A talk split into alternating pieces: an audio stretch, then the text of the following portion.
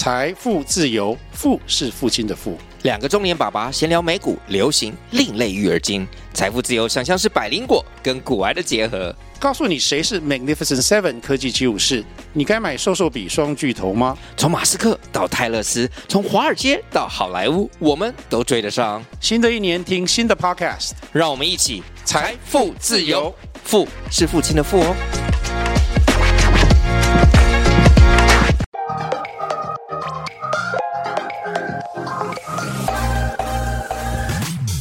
想了解经营电商的美感吗？让各界电商领域专家把最精华的实战经验说给你听。电商原来是这样，陪你一起创造巨额营收。大家好，我是林科威，我是一方。之前我们邀请过很多品牌电商跟我们分享电商的经营。今天我们邀请到的来宾是他们专门提供电商的开店、提升流量、会员经营，甚至跨境等等的服务。相信大家会蛮有兴趣的。那让我们一起欢迎 Cyberbiz 的业务总监 Ryder。Hello，各位听众，大家好。Hello，各位，Hello，一方。然后我是 CyberBiz 的 Rider，Rider，你好，那想要请你介绍一下 Cyberbiz。OK，那个，我想刚刚各位也是有帮我们简单带到一下。其实，呃，Cyberbiz 是一套电商系统，啊，一般市场上有些会叫我们叫开店平台。对，它其实就是在协助厂商去建构自己自有独立购物官网的一套系统。嗯哼，对，所以我们最主要其实是帮助厂商透过我们这套系统去建构自己的官网，那去经营他自己的线上生意。那我们在市场上涵盖的服务也算是蛮全面的，所以除了电商平台以外，其实我们还有做到像是后续的线下的 POS 系统，对，还有包含到电商仓储代发货的服务，那甚至近期也有跨境的部分。哎，因为我对 Cyberbiz 其实不陌生啦，我们也都认识一阵子了。那我想问一下，Cyberbiz 有什么样的新服务吗？最近？呃，最近的话，我觉得倒是应该说以服务上面来讲，我觉得我们在疫情后期是一直在强调所谓的 OMO 了，因为我们看到说线下就是回温了嘛，对不？对对，对。可是虽然说线下回温，可是其实。呃，在 COVID 那段时间，我觉得它又在加速一些线上购物的一些消费形态，对，跟新的习惯，而且把一些族群又在扩大。那我觉得现在线下回温以后，反而是消费者的整个路径是很复杂的。嗯哼，所以我觉得我们在这一年当中，我们一直主推的是所谓的 OMO，就线下跟线线上跟线下的整合。那这跟本身我们自己的既有服务也蛮蛮有蛮大的关联，因为我们本身就是做开店平台，可是我们在呃，一开始在做这件事情的时候，我们就做了智能的 POS 系统，对，然后希望是预期透过两个系统的完整连接，然后去协助厂商同步的经营，就是讲一个这可能大家都听过一个，就是叫所谓的新零售，对，或者是同步的消费者在线上购买，在线下购买。那我想在这个市场上需要的是一个更完整全面的系统，去帮助商家来解决这样子营运上的问题。诶、欸，那我想要问，就是刚刚 Rider 你有讲说消费者的路径越来越复杂，复杂的定义是什么？我觉得复杂定义是，呃，像以往啊，我们如果以买东西来讲，对，呃，在比较传统的年代，好了，呃，我们大家都预期是消费者可能在从一开始认知到一个商品资讯，到最后我是继续去买它、体验它，可能通通的统一发生在线下，或者它都在线上，我们都觉得这两个世界是隔开来的，对。但是其实回顾回来，就是就像我们有时候在前线跟一些厂商在做说明，或者有时候在跟大家聊的时候，我常常觉得所谓的 OMO 哦，就是 Online Merging Offline 或 Offline Merging Online，就是线上线下的融合。其实听起来好像很高端，可是我觉得它一切都来自于现在消费者买东西的方式。对，然后我觉得这个东西就是像呃，平常我们如果反思我们自己的话，你会发现我们平常可能在整个购物的路径上。可能我今天是线上认识了一个品牌，嗯哼，可是认识的当下，其实我可能没有冲动购买，对，我我是可能透过有一天，呃，实际去逛街的时候，哎，我刚好看到那个牌子，对，然后就就可能换回了我一开始的记忆，那我可能去直接去做体验，然后体验完了以后，可能当下也没有做决定，对，然后当下还在评估的阶段，那有一天到线上的时候，可能回到家的时候，有些多数的人还会再做一件事情，就是 search。对，我就就像呃呃，之前那个行销学在讲一些那种就是购物消费者的那个心理评估购物路径这件事情啊，嗯，NLP 吗？对，有点像。然后呃，最简单的应该是一个 Four A 的架构。对，呃，像因为我自己大学本身是念 marketing 出来的，然后那种十几年前那时候在念的时候，就很爱讲一个叫 AIDA 哦，就是怎么从 attention 嘛，嗯，然后 interesting，然后 desire，然后到最后 action。对，就是整个我我们从看到一个商品到最后呃下定决心想要购买它，可能大概会经历过这些心理历程。对对，但是现在的行销专家们在这一套就是路径当中多加了一个 S，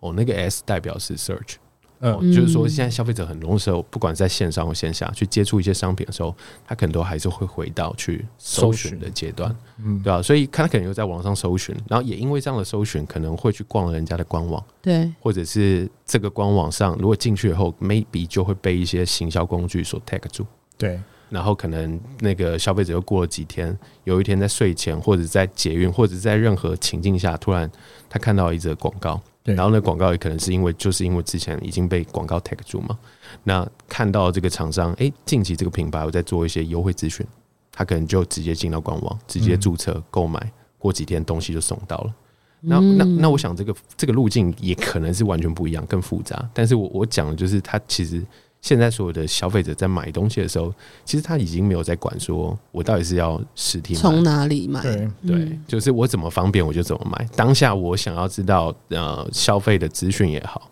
或者是我想要直接去体验商品也好，就是看他在哪一个阶段。对，那那我我我觉得所谓的就是 OMO 除了线上线下的融合以外，我觉得在现在来讲，我自己在看，我觉得它还会变成是一种渠道的融合。嗯哼，嗯，因为现在讲讲直白，像进电商，很多时候我们都说厂商你不要只会卖东西，对，因为大家其除非他是那种非常高摄入度那种品牌铁粉，不然其实他不会一天到晚跑到你的官网去看商业资讯，对，所以我们可能是要透过很多我们社群上的一些比较有趣的内容去吸引到他，所以我觉得这也是现在在经营就是零售上一个蛮重要的，就是把消费者所有在这些。评估路径当中所有的接触点，试着透过一些比较简单的方式把它整合起来，而且去思考在这些接触点上，我怎么让我的商业讯息变得比较有趣，而且比较自然的去接触到他们。哦，对我来看，我觉得 OMO 大概是这样子。所以等于说多渠道是重要的嘛？现在听起来是是多渠道的发展也是很重要的。嗯，我觉得是重要的。那所以这也是显示在其实。呃，很多品牌其实都同时的可能会经营自己的粉丝团啊、自媒体对 IG 啊、自媒体啊，然后官网啊，然后只是说，同时当我们做这么多的东西以后，我怎么样让它更有策略性的去整合在一起？嗯哼嗯，了解。哎，我想问一下 Rider，因为在资料上面写说你有十八年的电商创业的服务经验嘛，那可以告诉我们一下，就从入行到现在，电商有什么样的变化？OK，好，我我觉得那个资料上应该有点搞错，这 十八年是应该是说，呃，我从出社会以来就一直在数位行销、是电商广告这一块，就是这个领域。那这当中我有五年自己在做电商创业的经验，所以就是十三当中有五这样子，但他把它这样加起来就是把它 combine 起来，对，把它 combine。我其实还没有这么年纪还没有那么大哈，对，对，但是大概应该说，呃，我自己从一开始早期是做网络广告。对，然后做几年以后，但是我都是在比较偏系统端的。我那时候在比较像是那种做广告联播网的，对的这种公司。那那后来也认识了很多不同做内容网站的，然后做电商网站的。然后这中间大概又有几年的时间，就自己跳下来啊。早期一开始是有点把它当副业经营。后来做半年觉得还不错，那就自己就下去做电商。嗯哼，那这个电商的创业大概做了五年的时间。那这当中其实有两个主题，我自己除除了自己做自己的商品，然后经营电商以外，其实那个时候我也做了一个餐饮服务。然后那个餐饮服务是有结合我们自有开发一款 App。哦，我可以把它举例成，它很像是呃，我们开了一家就是自己的咖啡厅，然后再卖咖啡跟餐点。可是我们主打外送服务。而且我们有自己的 Foodpanda 或 Uber E 那样的概念，只是那个时候是在二零一五年，所以那时候在在在内湖也有做这样的一个 O to O，我那时候我觉得还不叫 O M O 哈，O to O 的一个餐饮的服务。那这中间大家历程做了五年，那也有帮一些厂商去做一些代营运、代操或一些比较简单的一些官网的设计案，然后后来又回到业界，然后之后就蛮长一段时间，大家都在 Cyberbe。所以大概历经了这可能十三十四年，整个电商产业，因为我觉得一开始做数位广告，可是后面的这个整个方向就一直着重在电商，所以也看到了一些不同的状态，这样子。哎，那你电商之前在卖什么东西？哦，我那时候自己在做电商的时候，我是卖呃三 C 的套件，然后主要有一段是那种录影器材，因为那时候我在做的时候刚好历经到就是市场上啊，从呃有有很多小的 studio 出来，然后以前的单眼的相机，对，有一段时间开始在比录影的画质，嗯，OK，哦，进到所谓的什么四 K 啊，然后这个技术性的创造，应该是 Canon 有一台相机叫五 D，嗯，哦，然后那时候又刚好经营上，应该说搭配上市场上有很多的线上网络上的内容开始转向影音。所以发现到有很多的 YouTuber 在那个时候就传出来。那那个时候我刚好因为我大学的关系，我本来对这种影像创作就有一些兴趣。对，然后所以自己有在玩这样的东西。那那时候我觉得都是从玩票性啊，就从国外去找一些这种 for。那些小的相机在录影用的一些周边辅助器材，是那些像是我一般我们叫稳定器啊、Steadicam 啊、嗯、Slider 啊、滑轨啊这些东西，然后从美国找到开始做一做，哎、欸，有自己的客群以后，然后我自己到大陆那边去找那种轻工厂做代工，就开始做自己的品牌。嗯嗯，那那后来收掉了，对不对？对，后来收掉了。为为什么？呃，其实应该说，我觉得在售掉之前，我其实历经了一个，就这也是我刚刚有讲到说，为什么我后来去做了一个餐饮业的 O2O，因为我觉得很多时候创业者是先解决自己的问题。那以我那个时候来讲，我看到我的商业模式是，我做了一个东西，它的回购性是。要历经很长一段时间的，嗯，很难坏，是不是？很难坏，品质做太好了。就像就像我们现在来这个录影的这个这个工作室，你看这些支架什么的，基本上如果是正常使用的话，大概三五年你不需要去动它。是对。那那个时候，我其实，在做这样的一个电商生意的时候，我其实就在思考那个生意的本质。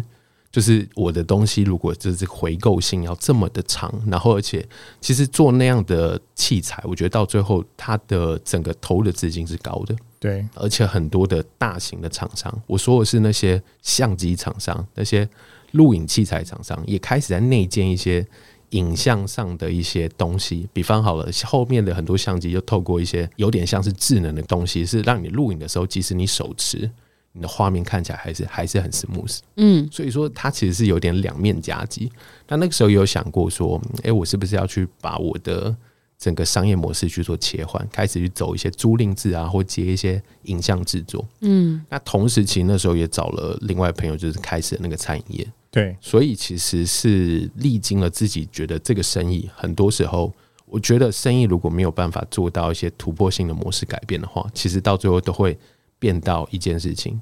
就是在比谁的获利能力比较低，对对对对。那我也觉得那也是现在这几年疫情之后，大家都经历过那个一波疫情高峰，然后感觉好像电商很好做，对对。然后到现在开始会有人问说，哎，那到底什么好做，什么不好做？对，那我自己的感觉啊，当然是我觉得这这十年当中，我自己看，我觉得电商上面的创业的产品变得更多元了。对，可能早期都是集中在服饰，然后。呃，台湾人大家特别的喜欢保养身体，所以保健食品、保健品非常的多。那因为含金量也高，对。那那再加上可能一部分因为社群经营，然后还有网络上族群的关系，美妆也是一个很大很大的市场。对。可是这几年我看到是开始各种比较多样性的，嗯，我从一些可能你想象不到的一些，像我我有遇过那种客户是卖割草机的，嗯，或一些对线上卖哦，线上卖哦，对。或者是那种他本来其实是做 to B 制造的，他把他的服务搬到线上来，对。然后或者是卖那种精密精密仪器的，他透过线上官网，他其实去做，他不是那种就整个那种工厂的机器设备拿到线上卖，他是透过官网线上去做后面后勤零件的销售，对。他把它有点当做售后服务在做，所以我觉得市场上整个在进化，大家越来越可以去知道说，我可以透过电商，其实除了做。可以让我直接跳过我的本来的那些下游，我直接去接触到我的客户。对，那有些厂商他在卖这些东西的时候，可能他不一定是用销量为主，他可能是希望说他想想要直接接触市场，想要得到一些新的 feedback。对对，那那又或者像我觉得疫情这几年来讲，呃，我自己看到蛮多产业跳下来是食品，嗯，食品。其实我觉得台湾电商发展会比对岸慢。对啊，对，原因是因为台湾太方便了。对对，就是 去 seven 几乎就买得到东西，就旁边，对对对，什么能够办的都在这一站边。对对对，再加上台湾美食多，餐厅多，所以其实我觉得这也跟消费者在线上他买东西的习惯没扩散到那边。那我觉得在疫情之前，其实很多时候大家还是倾向是外食，可是疫情的这几年开始，可能外送平台，嗯，或者各家的厂商开始去做自己的副食品。对。哦，附属商品，然后调理包或者是一些哦，像干拌面，我之前很爱举例，就是干拌面，干拌面，对，嗯、就真的十个艺人，可能八个做电商，对，六个做干拌面，哦，对对，就是就是会有这种一窝蜂，那就是我觉得这也是因为市场上这种大家接受程度变高了，嗯，所以我看到是疫情之后，其实像食的这一个题材上，这个市场来讲的话，我觉得大家在。透过网络上去买到一些东西，是自己回家来煮，这个东西这个习惯被放大，所以也导致了更多的品牌就投入到这段市场里面。嗯，那刚刚讲到就是您就是创业过后，呃，就是进到 Cyberbiz 吗？可以跟我们分享一下，就是您现在目前在 Cyberbiz 做的工作，以及就是之前中间有经历过什么样的历程吗？OK，我我现在是 Cyberbis 业务部的负责的主管。那我觉得我们的部门的目的其实就是。以第一线的去协助各个需要去做电商转型，不管是单纯的经营线上，或者他想要做到那种线上线下整合的，嗯、我们第一时间的去了解他的需求，而且透过我们的专业知识去告诉他说：“诶、欸，在我们这样子电商方案当中，哪些功能是针对他的业态是适合的，给他一个最、嗯、最专业的建议。”对，嗯，所以我我的部分主要是在负责这一块。哎、欸，那我想问一下，就是因为新闻报道一直在讲一页式网站的诈骗嘛？那对消费者来说，如何分辨一页式网站的诈骗？好，一页式网站，我觉得是这样，就是确实，而且这个以前很多就是出现在那种很拙劣的那些保健食品上面，上面嗯，对，然后那个一页的一点进去，然后就各种的图文并茂，然后夸大疗效这样。是，那我觉得大家可以从几个方向啦，就是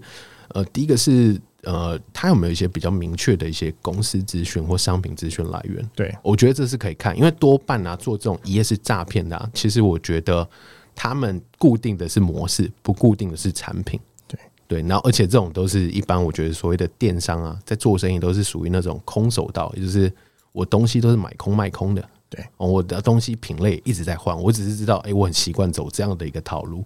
所以其实他们不会有太明确的那些。被逛的资讯，那也因为东西本身比较灰色地带，所以他也不太敢放。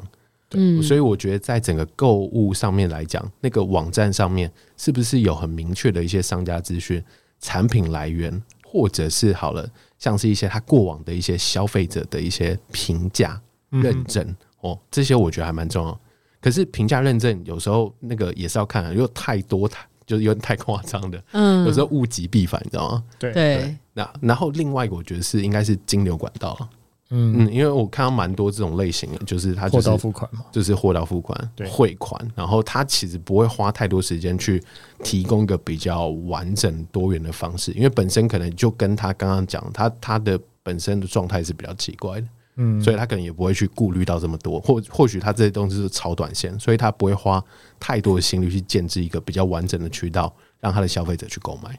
哎、欸，可是是不是呃，今年起就是所有的电商都要揭露它的讯息啊？是有有这样的一个资讯，所以等于说 E S 网站，它或许它也要揭露嘛，对不对？听起来是这样子。对，或许要揭露，然后而且其实现在市场上，我觉得。应该说，电商的平台出来，然后大家的独立官网出来以后，我觉得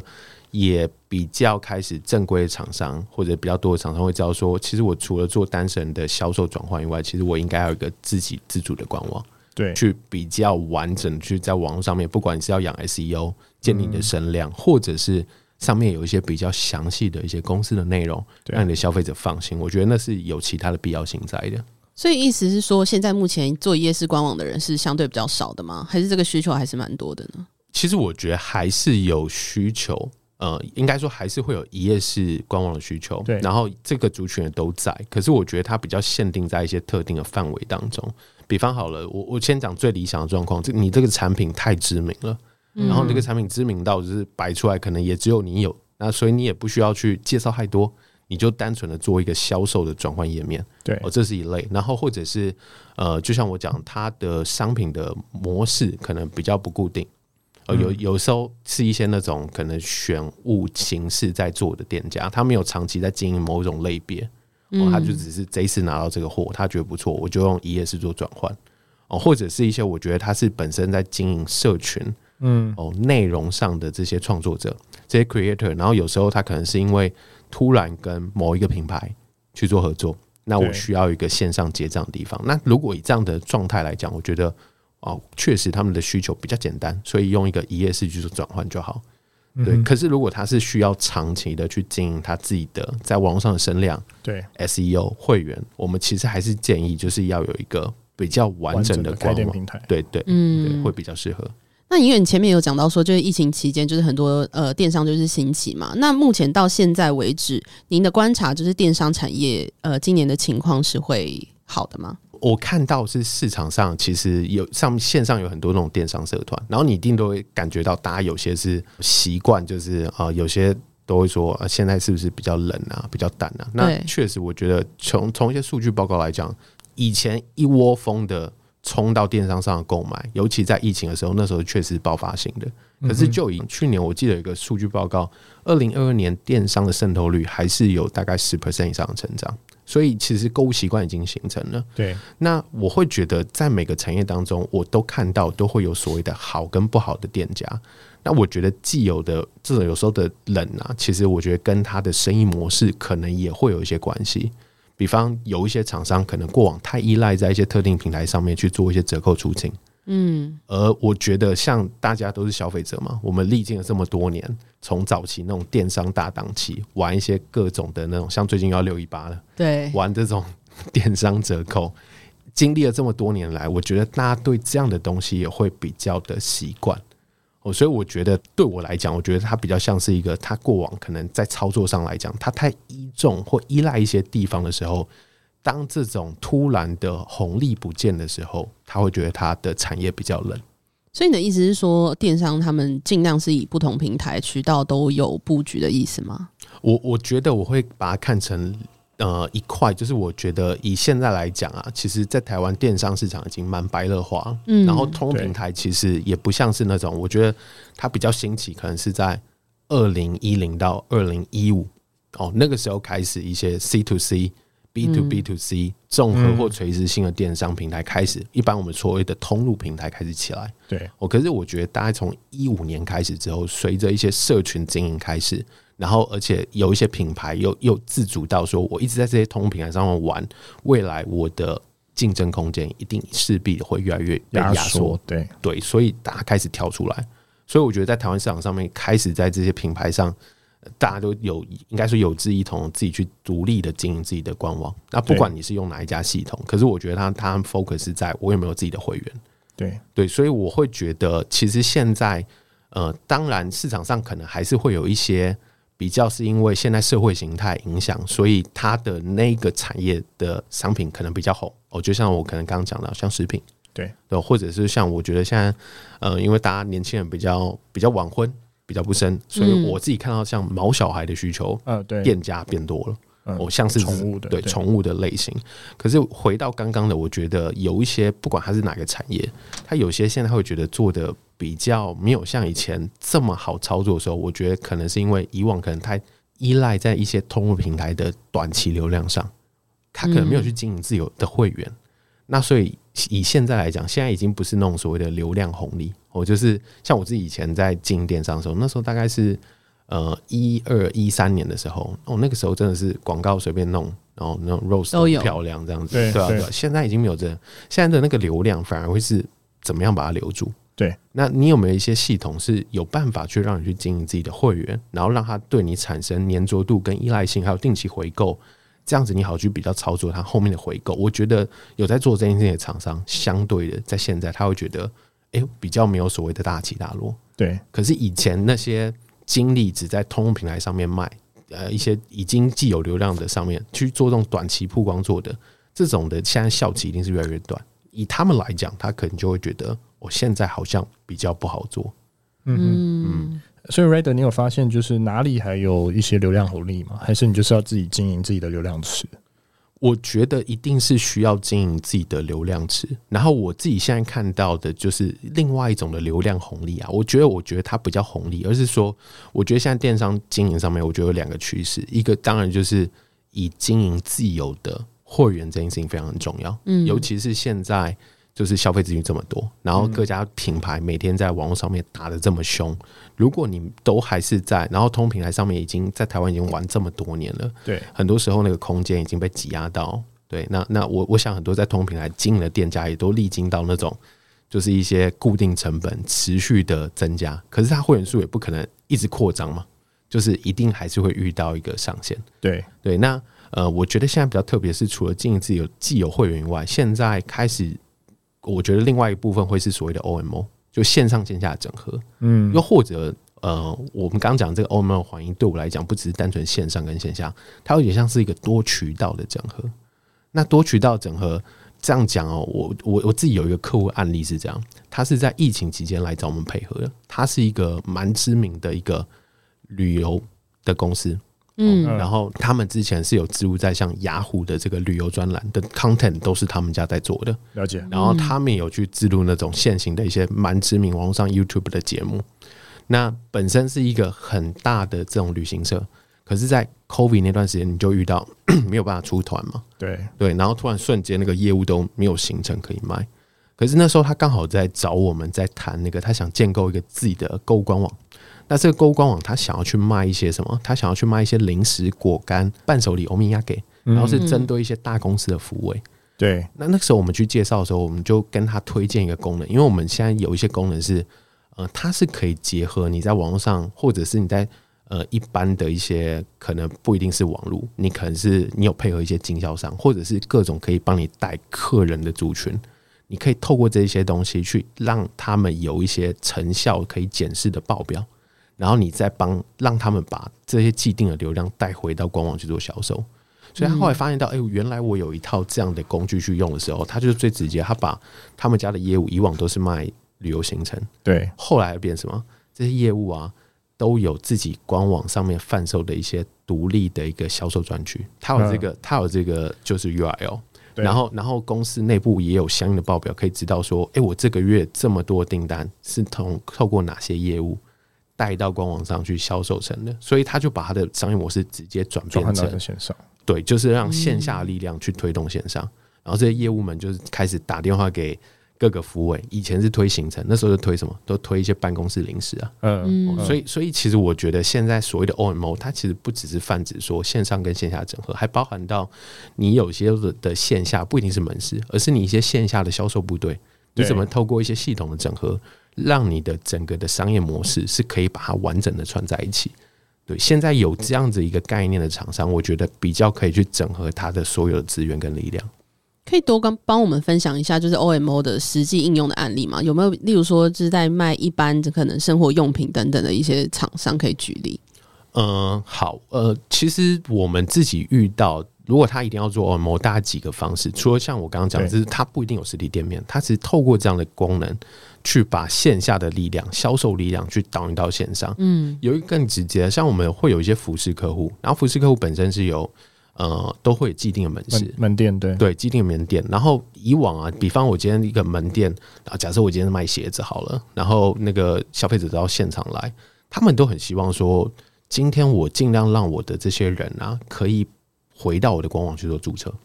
哦，因为我的店面没有那么多嘛，除非我们家跟 Seven Eleven 一样，哦，不然一定会遇到说我店面就那几间，然后消费者也不可能一天到晚来逛，那所以它一定会有一个回购时间的问题。那很多厂商会希望说，那我是不是可以结合让我的实体店员去帮我把人引导到线上去？对对，然后我我想很多老板都有这个心思，可是通常在执行上就会遇到说门店人员不太想要这样推，因为。业绩被人家分走嘛？对对，就就会被人家分走，所以这件事情就是在执行上面来讲就会有断点。可是像我们这样的电商平台出来的时候，我们有一些相应的功能是可以让它的每一个门店，甚至细到每一个店员，他们都有一个自己专属的一个推荐的辨识码。嗯，哦，所以他会遇到说，哎，你今天在现场去推动这个客人的时候，如果他有兴趣购买，你还可以跟他说，那你回到官网可以去帮我做注册。变成我们家会员，你会有一些优惠资讯，然后对总公司来讲，我会知道每一个月我带进来的会员当中，哪些是我哪些门店，甚至细到哪一个店员帮我带进来的。对，所以他可以去制定一套自己可以去执行奖金或奖励制度的一些 KPI 的政策。所以这是系统把线上跟线下的一些资讯串起来了，让这个商业模式可以成型。嗯，那刚刚讲到是有实体店面的一些品牌主嘛，那有没有一些就是比较传统的品牌？那他可能不一定会有经营门店或者是呃电商相关。他们最近就是有没有呃特别就是重视到电商这一块，然后跟我们分享一些传统电商转型的案例？好，我我我觉得其实我觉得在我们的系统当中遇到很多那种他是初期的电商小白，当然也有一些那种高手啊，或者是非常知名的品牌。那尤其是这几年了，我觉得那种传统，他们开始要跨进电商这个声浪，就对他们来讲已经变成是一个必要要做的事情。对，那我自己的感觉，多数都会排斥。那这也很正常，因为跟人性很像哦，就是基本上，除非说他本身就是希望早一点去改变，然后踏在那个市场趋势红利之前，不然有些是他是做到要这样子改变的时候，多数都是因为他觉得再不做啊。他就被淘汰了。嗯，对。那我觉得他们多半就是在整个改变的过程当中，可能多数会有三个原因是他们不想往前的。第一个是缺经验，嗯，就是因为我就是传产嘛，以往可能内部没有这样的人可以去处理这件事情。哦，不过我觉得这件事情在现在以门槛已经越来越低了，门槛真的已经越来越低，在技术门槛上，不管是开店平台，甚至是到我今天，其实我已经在经营电商。然后我要去导流，我有一些工具，一些 CDP，其实都可以让现在在执行端的人可以越来越的把心思 focus 在自己的商业模式、行销模式跟产品本质上就好。所以我觉得这件事情是技术在这个时代上有很大很大帮助我们这些经营者有加分到的地方啊。一那另外一个我觉得是比较像是缺资源。哦，就是内部没有太多人在处理这件事情了，嗯，对吧？但是这件事情跟刚刚一样，就是有一些技术上的东西也可以做到。那而且我也觉得有时候其实它是一个分阶段达成。哦，有些那种传产它已经有成功模式，他会觉得我要跨这件这件事情，他一开始就要想得很大，对对。然后有时候想得太大，就发现动不了，就会卡死在那，在那。对对。然后有一个我觉得是最业内我自己感觉最深的啦，其实多数哦。我觉得他们很很难转型，是因为内部角力。嗯，这个内部角力都是因为他们都会有一个心态，是我去做了一个线上，会不会影响到我线下？通常会是对，很多都是这样子。嗯，很很多都有这样的心态。可是他当他不做的时候，他会他又会发现到他现在的状况就是可能就很矛盾。对对对对，线下就已经可能萎缩了，所以他要去经营线上。可是他又怕我线上经营以后，我现在会不会更萎缩？对对，那这时候应该。这个时候，其实像我记得，我我通常跟商家在沟通啊。其实我们看到 OMO，其实我觉得线上跟线下不是彼此对立的，他们是被赋予不同的任务的。任务对对，线下可以去做体验，就然后线下有时候甚至现在有时候一些线下的成本不一定会比线上高，嗯，所以线下可以收集，可是线上可以去做什么？可以去做比较精准的行销，你可以去带一些数据。你可以透过线上的一些东西去更了解你的消费者，更了解你的产品，对，更了解你的销售模式。但是线下是可以帮你把人带进来，或者去加深那些体验的。所以这件事情是应该是分工让成效做大，而不是彼此抢生意。诶，Rider，我想问一下你，因为常常有一些客人会说，诶，因为他线下的经销商非常多，所以他的价格啊，或是什么样的东西，他都觉得说线上他只是就是兼着卖，或是随便卖之类的。如果是有遇到这样的客人，你要怎么处理？呃，OK，我觉得像是遇到那种，呃，他朋同时有做经销商，然后甚至他会觉得这种这种厂商有时候在做的时候，他还会遇到一个心理矛盾点，他会觉得我放这么多经销商在卖啊，我来做这件事情，我会不会乱市场的资讯？对，对他们会有这样子的。那以往我们在沟通，我觉得比较好帮助他们去去想的一个切入点是哦，其实如果这些经销商各自都没有。在官网上的布局，或者是他们都做，可是做的品质参差不一。对，你要怎么去控管你的品牌声量跟形象？哦，所以这件事情应该是你来当主轴，嗯，你帮他们来做。那至于抢生意这件事情，我刚刚有讲到，我们其实有很多那种，你可以去开一个你的主轴官网，甚至你把它的这些销售的渠道都备好了。然后透过一些系统的工具，让各家的这些渠道可以在你官网上都可以同时运行。你可以去看很多独立卖场，对哦，或者是你可以会有一些相应的一些销售报表，让这些人都是都 under 在这一套系统当中，但是又彼此不会乱价，也不会互相去干扰到。那我也想问一下跨海，就是跨境的部分，你们也有协助出海吗？那可以跟我们分享一些案例吗？好，那个我们确实是有跨境的服务，然后所以我觉得我们家服务现在已经是从一站在国内到一站到世界，哦，就听起来像广告的台词 这样 slogan，对对。但呃，我们现在有经营的，就是有协助厂落地啊，是三个地方，一个是北美，对，哦，一个是北美，然后一个是日本，然后一个是东南亚。那东南亚的话，目前就是新马。嗯，哦，新马，所以 Cyber 我们自己有一套 Cyber Global 的方案，其实就是协助厂商去跨境到这些我刚刚讲的这些地区，直接在那边去成立当地专属的这个独立官网。那有些厂商就是说啊，你独立官网不就国内就有一个就公用就好嘛？对对。可是这种销售一定会遇到说，我落地我的金流物流怎么做？对，对，怎么做？所以我们的独立官网都是把当地的这些金物流的。方案全部都整合在一起，就打通了。对，全部都打通。甚至像美国那边有很多各州税法，对对。然后你要去跨境要去卖的时候，你会遇到那种就是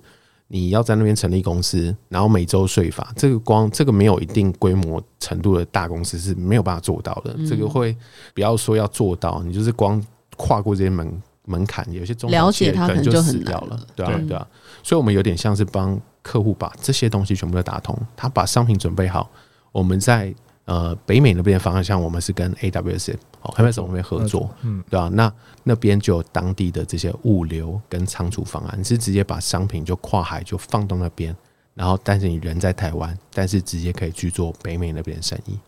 那我想问一下，因为最近呃，大家可能会蛮想要就是经营自己的副业，就是斜杠这件事情就是非常的行。那想要问，就是如果假设今天有一个人想要经营副业的话，那你会推荐就是他？要怎么开始做呢？我我会觉得，如果他单纯是一个，就现在有既定本质，就是他应该说既有工作啦，他可能是一个上班族，单纯是要做电商副业的话，我觉得就去先去玩一些通路平台，然后因为他可能在这个过程当中先去了解到电商整个贩售的模式，嗯，那所以在通路平台在一开始贩售上来讲会比较简单，而且对他来讲，他可能也还在思索他要卖什么类型的商品，嗯，所以我觉得用通路平台，甚至有现在有些通路平台都是。主打这种，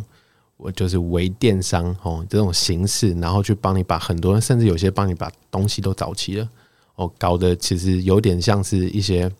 就是比较像直销的这种方式啊。对，但是我觉得这个就是，其实，在初期我觉得学的是一个经验值，所以怎么样那个技术门槛最低，成本最最低，然后可以用一种最小可行性方案去测试自己的创业 idea，我觉得这反而比较重要。可是针对一些比较中小的店家，他是真的我就已经在创业了，我就比较不会这么推荐通用平台。嗯，对，OK，因为上面的获客成本就会相对比较高，可能然后再加上可能也没有什么会员资讯这样子。诶、欸，那我最后想要问一下，就是现在有不少的电商的开店平台，那 Rider 你觉得 Cyberbiz 有什么样的特色呢？呃，我我觉得我们在市场上的特色非常的明确啊，因为我觉得。呃，当然，我们有一些很不错的一些竞争的伙伴哦。可是，我觉得 SABi 在一开始的主打就是所谓的 OMO，我们就是在做一个新零售的一个整套的系统工具，所以我们的服务是横跨我们既有的这个 SABi 的这一套开店平台这个架站系统。那除了这以外，我们还有附加的两个选配服务，包含了我们的智慧仓储的服务。还有包含了针对门市店家，他如果想要一站式的整合他线下跟线上的这些会员资讯、各种的资讯流，我们还有针对门市的 POS 服务哦。所以在我觉得我们在 OMO 的这个特色上是有别于其他的开店平台。我们想要做的是一个解决它不管是线上或线下零售生意的一套整体的解决方案。哦，那除了这以外，我觉得延伸了两个，就是一个是我觉得我们的功能做得很深度。嗯嗯，因为我们这边其实除了一些中小或那种初阶创的店家，其实我们有非常多各个产业哦，食品啊、美妆、保健啊，刚刚讲到各种类型的很知名的一些大型品牌，然后他们的月营业额，这电商生意其实都很可观。嗯，所以它相对对于系统的整个的功能面向、完整程度、复杂程度，还有整个呃安全性，它都是很要求的。那我想我们可以 support 这些知名店家，我们绝对有办法去 support 一些哦中小型的厂商。那最后一个，我觉得会是我们在整个服务的方案上选择非常的多元哦，所以不管是他今天已经到了我们刚刚这种中大型或大型品牌，或线上线下整合，或者单纯他只是一个小店家开始初创，他想要一套简单方便而且功能又完整，再来是 CP 值高的话。在我们这边其实有很多不同的方案选择。今天非常高兴邀请到 Cyberbiz 的业务总监 Rider 来跟我们分享有关电商的趋势观察。那我觉得我还是要帮忙推一下书，所以我问一下 Rider，就是书名叫什么？呃，电商经营一百问。好，如果大家喜欢电商的或者是电商这本书的，都可以在各大通路去做购买。那今天内容就到这边，谢谢大家，谢谢，谢谢，拜拜。谢谢拜拜。